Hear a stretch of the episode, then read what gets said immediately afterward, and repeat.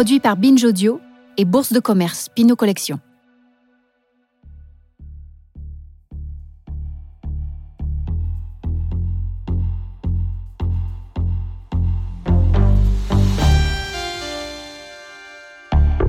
Ça a commencé comme ça.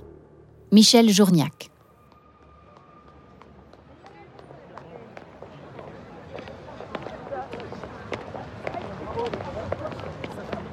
En sortant du métro, vous réalisez que la nuit est déjà tombée en ce soir de novembre 1969. Vous avez rendez-vous dans une galerie d'art, rue Bonaparte, en plein cœur de Paris, et vous êtes en retard. On vous a dit peu de choses sur ce qui vous attend ce soir, mais suffisamment pour vous donner envie de presser le pas. Vous êtes arrivé. Depuis la rue, à travers la vitrine de la galerie, vous voyez une foule de gens rassemblés à l'intérieur. Vous passez la porte et remarquez au fond de la pièce toute blanche une sorte d'hôtel, comme ceux que l'on trouve dans les églises. Il est blanc également. Le décor est totalement immaculé. Soudain, un personnage habillé en noir apparaît. Le silence se fait et l'homme s'élance dans un sermon en latin. C'est maintenant officiel. Vous êtes dans une célébration de messe, une vraie messe. Un prêtre dans une galerie d'art, vous n'aviez encore jamais vu ça. Les mots qu'il prononce, que vous ne comprenez pas, sonnent graves et solennels et vous font l'effet d'une incantation étrange. Impossible de savoir s'il s'agit d'un vrai rituel ou d'une parodie.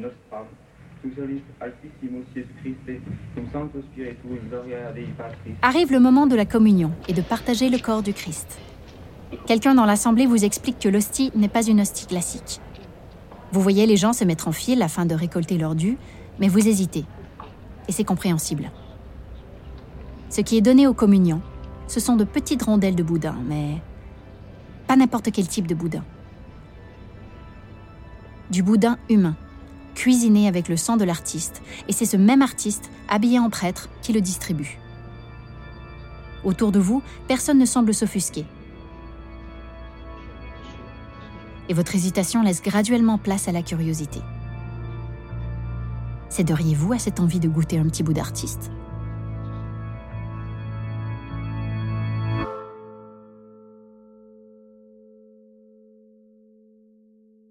Messe pour encore est une performance très transgressive, ou disons plutôt une action, de l'artiste français Michel Journiac. Communier avec le corps de l'artiste, cela peut paraître choquant, écœurant, inadmissible. Mais Catherine Millet, qui était alors une jeune critique d'art, en témoigne autrement. J'étais moi euh, l'enfant de cœur, c'est-à-dire que c'était moi qui servais la messe, euh, c'était moi qui répondais euh, les phrases rituelles en latin lorsqu'il le fallait, etc. Et, j'ai un souvenir assez ému de cette cérémonie. Parce qu'autant que je me souvienne, euh, les gens ont vraiment joué le jeu. C'est-à-dire que l'assistance était euh, très, euh, très attentive. Il n'y a pas eu de. J'ai pas le souvenir de manifestations comme ça. Alors ni de protestation bien sûr, ni ni de, ni de rire, ni de moquerie. Les, les, les, gens ont vraiment assisté à cette messe. Donc certains, comme vous le savez, ont communié en euh, allant absorber une petite rondelle d'un boudin que l'artiste avait fait faire euh, avec son, propre sang. Donc, se sont mis dans la situation d'être des anthropophages, donc de transgresser l'un des, des, plus forts tabous, il faut dire, dans, dans, notre société. Bon. Et tous ces gens, ces amateurs d'art, pour une part des collectionneurs, des bourgeois, etc., mon Dieu, on jouait le jeu, d'une manière euh, assez, assez naturelle, comme s'il se trouvait en effet dans, dans une église. Messe pour un corps inaugure ce qu'on appellera l'art corporel. Car toutes les actions de Michel Journiac possèdent un point commun le corps. Le corps qui est conditionné, aliéné par les normes de la société. En travaillant sur le corps, c'est contre les idéologies et les codes sociétaux que Michel Journiac se révolte. Il se résume en une phrase définitive. Le créateur est d'abord un tas de viande qui doit s'interroger et dire non.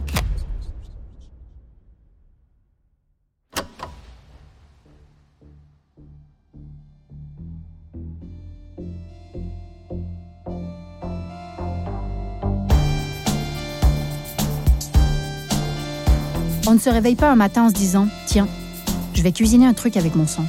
Non. C'est année après année, au fil de ses expériences personnelles, à force de rencontres, de lectures et de grandes déconvenues, que Michel Journiac a élaboré cette réflexion.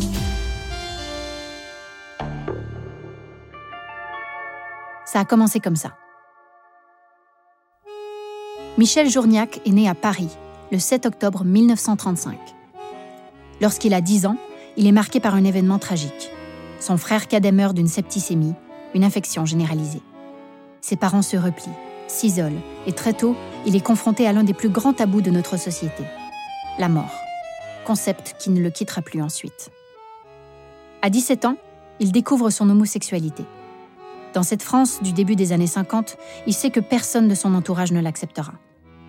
La religion s'offre alors comme une solution, une position de retrait. Il décide d'intégrer le séminaire afin de devenir prêtre. Mais quelques années plus tard, il renonce. Entre-temps, Michel Journiac a lu Jean Genet, écrivain homosexuel qui choque alors la société française de l'époque. Il a découvert le peintre catholique Georges Rouault, qui a produit des œuvres expressionnistes au service d'un art très religieux. Il lui apprend que l'art ne se résume pas à reproduire le beau, mais que l'artiste peut introduire une signification dans un monde qui en était dépourvu. Pour un jeune homme qui attend sa vocation, cela sonne comme une illumination. À 30 ans, Michel Journiac commence alors à peindre des toiles aux formes expressionnistes et violentes. La représentation du sang est déjà là et témoigne de son rapport étroit au corps et à la chair. Il peint des formes rappelant des muscles, des viscères, et pose les bases d'une œuvre déjà radicale. Peu de temps après, un événement secoue la France. Je pense que, comme vous l'avez entendu, à 19h, il va pouvoir nous renseigner sur les manifestations. Oui, oui, en direct. Vous êtes sur l'antenne. Eh bien, écoutez, Jean-Pierre Elkabach, c'est absolument extraordinaire ce qui se passe ici. Nous sommes en plein boulevard Saint-Germain et trois fois les manifestants ont chargé les CRS, trois fois les CRS sont reculés. Et maintenant, en direct, comme vous le disiez tout de suite, les CRS chargent. Je suis en plein dans la charge des CRS, ils contre-attaquent tandis que les pierres volent autour de nous, que les grenades explosent. C'est extraordinaire ce spectacle. Et à deux pas de là, les manifestants refluent, tandis qu'autour de moi, les pierres tombent de tous les côtés. Vous entendez les CRS qui crient pour s'aider mutuellement. Mais vraiment, c'est une scène d'émeute extraordinaire. Mai 68 vient bousculer l'ordre établi. Les combats de mai 68 créent une rupture dans les rapports sociaux, l'ordre politique et marquent le rejet des valeurs traditionnelles.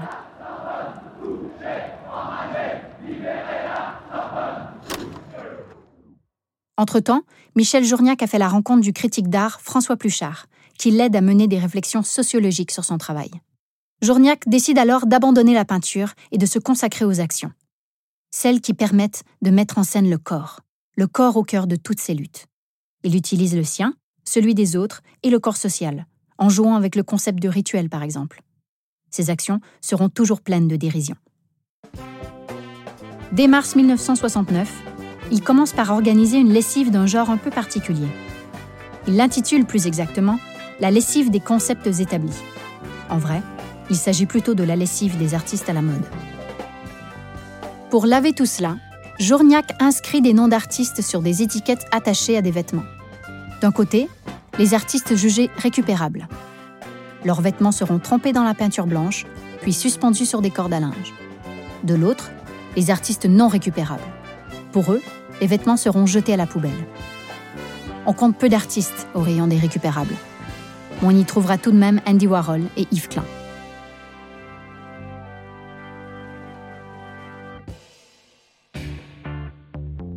L'année suivante, Journiac crée un distributeur automatique d'œuvres d'art. Pour 5 pièces de 1 franc, on peut y acquérir une œuvre de son choix. Parmi elles, des slips, des bouts de tissu ou même des manches à balai.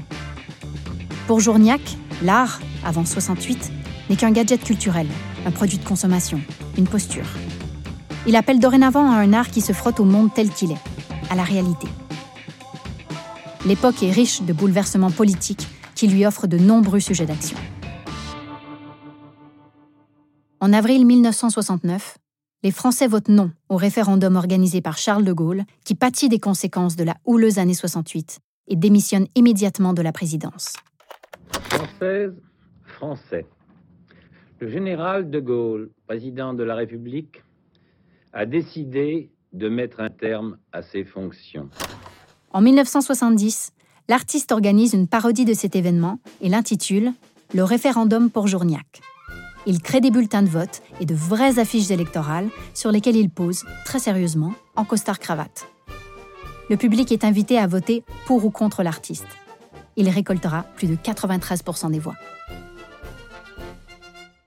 Par ailleurs, au début des années 70, en France, la peine de mort existe toujours.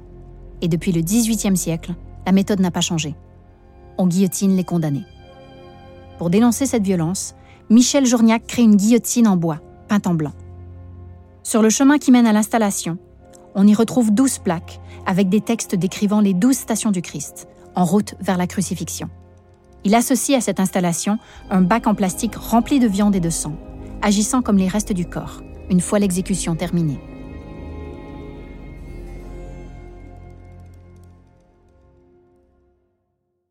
En 1972, il crée aussi Contrat pour un corps, un concept très sérieux qui invite les amateurs à transformer leur corps en œuvre d'art après leur mort. Les conditions sont simples. Léguer son corps à Journiac et bien sûr, mourir. Trois modalités s'offrent aux futurs défunts. Soit leur squelette sera peint en blanc, soit il sera revêtu de leurs vêtements, ou soit il sera plaqué or. Certains seront ensuite exposés. Une façon pour l'artiste de rire de notre mortalité de mettre la mort à nu. Le travail de Michel Journiac résonne encore fortement aujourd'hui. En 1974, il réalise l'une de ses œuvres les plus actuelles, par le biais de la photographie, lorsqu'il découvre dans un magazine féminin un sondage dans lequel est décrite la vie d'une femme ordinaire. Depuis des années, les mouvements féministes se font entendre, et d'autant plus depuis la création du mouvement de libération des femmes, le MLF, quatre ans auparavant. Il décide alors de se travestir et de se mettre en scène à la manière d'un roman photo dans 24 heures dans la vie d'une femme ordinaire. Je pense que le travesti est quelque chose euh, d'extrêmement important. Et dans les 24 heures de la vie d'une femme ordinaire, ce qui m'intéressait, c'était euh, utiliser le travesti comme moyen de distanciation par rapport à l'archétype euh, aux archétypes euh, de la vie commune d'une femme, c'est-à-dire le réveil, euh, le départ au travail, le pointage, le travail lui-même, le repas du midi, les courses, les achats, le retour du mari, la préparation de la nourriture, le repas, la télévision et le coucher. Alors au fond, votre travesti, c'est une mise en situation pour provoquer un autre regard que le regard habituel. Enfin, on sait ce que font les femmes, on sait comment elles apparaissent, et vous voulez les montrer autrement. On le sait, mais je pense que le fait que ce soit un homme qui, qui prenne cette place et qui, par la médiation du maquillage, la médiation d'un certain nombre d'éléments, euh, soit euh, à l'image sociale d'une femme, permet une, une distanciation qui rend mieux compte de ce que peut être une réalité quotidienne. C'est à ce moment-là qu'on peut tenter d'approcher une certaine quotidienneté, puisque tout mon travail se propose de d'être une interrogation de cette quotidienneté où se trouve enfermé notre corps. Les 24 photos de cette série sont particulièrement soignées. Dans les 12 premières, Michel Journiac y arbore une perruque blonde, une robe, des bijoux et mime la place et les tâches assignées aux femmes par la société et la vie maritale. Il aborde la question du genre et de ses représentations. Dans l'autre série de 12 images, intitulée Fantasme, il est toujours travesti en femme, mais illustre cette fois le contrepoint d'une vie quotidienne. La femme qu'il incarne est cette fois figée dans des clichés fantasmés, presque romanesques. À cheval sur une moto, déguisée en veuve, ou encore enlevée par un playboy. Une contre-posture plutôt drôle, jouant sur l'inconscient et le piège des représentations. En photo, toujours, il crée avec ses parents une œuvre qu'il intitule L'inceste. Il se travestit en prenant plusieurs rôles, celui du fils, celui de son père et celui de sa mère, et crée des compositions où il mêle les identités et les places de chacun au sein de la famille. Sur d'autres photographies, les couples se mélangent. Le fils regarde alors un couple curieux, composé du fils et de la mère, ou du fils et du père. Cette fois-ci, c'est l'Oedipe de Freud et toute la psychanalyse qu'il déconstruit, exprimant ce qu'il appelait son ras-le-bol des identifications freudiennes de l'homosexualité. Michel Journiac, à cette époque, n'est pas le seul à naviguer dans le nouveau mouvement de l'art corporel en France. L'artiste d'origine italienne Gina Pane, notamment, s'interroge sur le statut du corps de la femme dans la société. L'une de ses performances, particulièrement violente, s'intitule Asione Sentimentale. Devant un public, elle transforme son bras en rose en s'y enfonçant des épines et en entaillant sa paume avec un rasoir. Une performance très physique, de mutilation, différente des actions de Journiac, qui, lui, ne se met jamais physiquement en danger. Une fois, cependant, Michel Journiac déroge à ce principe. En 1983, il marque son bras au fer rouge avec la forme d'un triangle.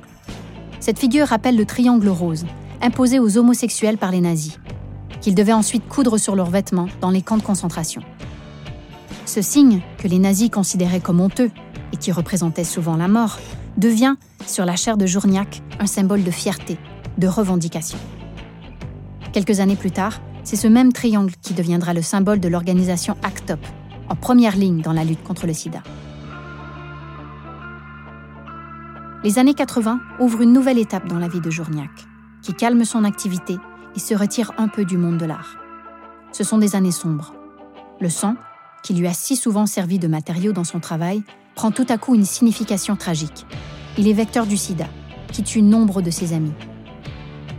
Les premières victimes en sont les minorités, celles qui sont, comme il le dit, situées dans les interstices, homosexuels, exclus, drogués. En 1992, l'épidémie connaît en France un nouveau rebondissement tragique et politique. Il s'agit de l'affaire du sang contaminé et du procès qui suit ce scandale d'État. Des milliers de gens atteints d'hémophilie, une maladie génétique du sang, ont été contaminés par le sida à l'occasion de transfusions sanguines. Les responsables politiques et médicaux savaient pourtant que du sang infecté était en circulation, mais pour des raisons d'argent et de négligence, ils décidèrent de fermer les yeux. Près de 2000 personnes contaminées sont des enfants.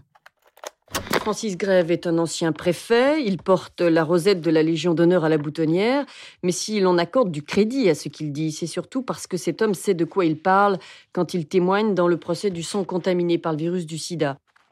L'enjeu dépassait de beaucoup les hémophiles dire la vérité aux hémophiles, c'était dire la vérité à la France.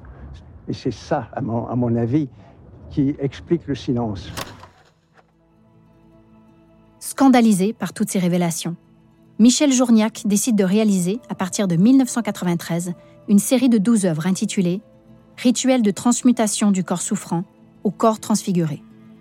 Il inaugure cette œuvre en envoyant par la poste à des personnalités du monde de l'art des billets maculés de sang il représente l'argent sale et le fait, aussi aberrant que scandaleux, que des intérêts économiques aient pu passer avant la vie des hommes. Ce sera sa dernière œuvre.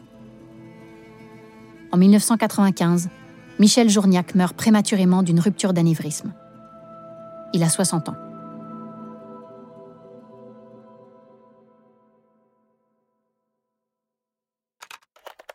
S'il y a un rôle du créateur, ce n'est peut-être pas de mettre des taches de couleur sur un tableau, c'est d'utiliser le mot, les formes, les objets, euh, tout ce qu'il, les gestes, tout ce qu'il a entre les mains euh, pour dire non à un certain nombre de choses et dire de toute façon l'homme est au-delà de ce à quoi vous voulez le réduire. Et c'est en disant non qu'il y a cette naissance peu à peu, je crois, d'une chair autre, d'un corps autre qu'une rencontre entre les corps un peu différentes. La messe au boudin humain de 1969 avait initié une idée qui donna de l'ampleur à la suite de ses actions. Depuis cette performance, Michel Journiac n'a cessé de s'interroger non seulement sur l'action de son corps, mais aussi sur celui de la multitude des corps rassemblés, des rituels imposés. Il visait à libérer les individus de leur passivité, en essayant de rendre les tabous un peu plus accessibles, la mort un peu moins dramatique. De cette messe inaugurale restent les témoignages, quelques photos, et plus étonnant encore, une recette. Car oui, Michel Journiac a évidemment publié la recette du boudin au sang humain. Pourquoi s'en priver? Recette de boudin au sang humain. Prendre 90 cm3 de sang humain liquide, environ le contenu de trois seringues grand modèle. 90 g de gras animal, 90 g d'oignons crus, un boyau salé ramolli à l'eau froide puis épongé, 8 g de sel, 5 g de 4 épices, 2 g d'aromates et 2 g de sucre en poudre. Hachez la moitié du gras, coupez le reste en dés, ainsi que les oignons, et les faire blanchir 5 à 6 minutes à l'eau salée, les égoutter et laisser refroidir. Faire fondre le gras haché, ajouter les oignons et les faire cuire un quart d'heure à feu très doux. Y mélanger le gras coupé en dés et laisser cuire 7 à 8 minutes. Retirez la casserole du feu et mêlez peu à peu le sang humain à la graisse. Une recette qui, 50 ans après avoir été élaborée, joue encore avec les ingrédients habituels de l'art. Hmm, appétissant, hein